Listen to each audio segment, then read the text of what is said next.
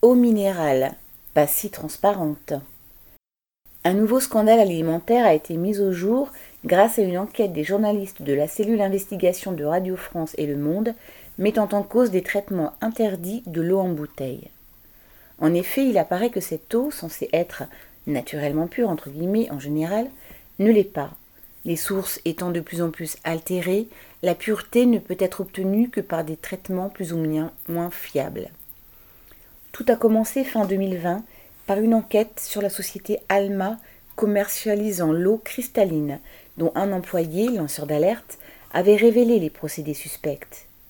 Les enquêteurs de la répression des fraudes découvrirent plusieurs pratiques qu'ils qualifièrent de frauduleuses entre guillemets, telles que, les mélanges d'eau non autorisés, l'adjonction de gaz carbonique, la filtration aux UV, etc., souvent grâce à des dispositifs dissimulés sous des carters pour échapper au contrôle.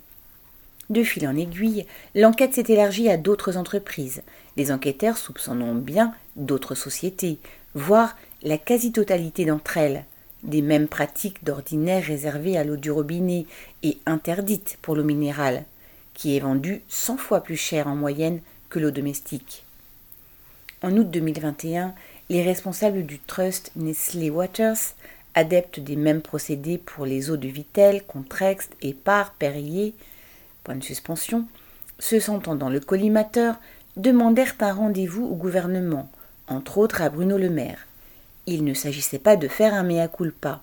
Nestlé voulait pouvoir poursuivre ses pratiques, sous prétexte de protéger l'emploi de milliers de salariés dans ses différentes usines.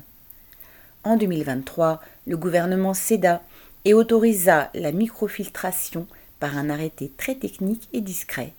On ne refuse rien au patronat. Pourtant, en juillet 2022, le rapport d'une nouvelle enquête de l'IGAS, décidée par le gouvernement, alertait aussi les autorités sur un éventuel risque sanitaire.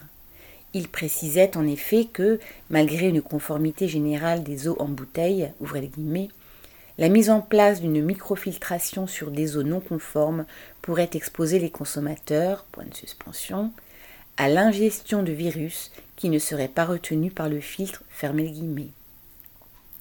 Le rapport n'est pas encore public, on n'en connaît que les extraits révélés par l'enquête des journalistes. Il a fallu ce scandale pour que la présidente de Nestlé Waters déclare le 29 janvier au journal Les Échos, toutes nos opérations sont désormais conformes et il est important pour nous de faire toute la transparence pour nos consommateurs. Mais en l'occurrence, le plus transparent est la complicité du gouvernement et le silence des autorités chargées de contrôler les industriels, avec entre autres l'un des trusts les plus compromis dans les scandales sanitaires, Sylvie Maréchal.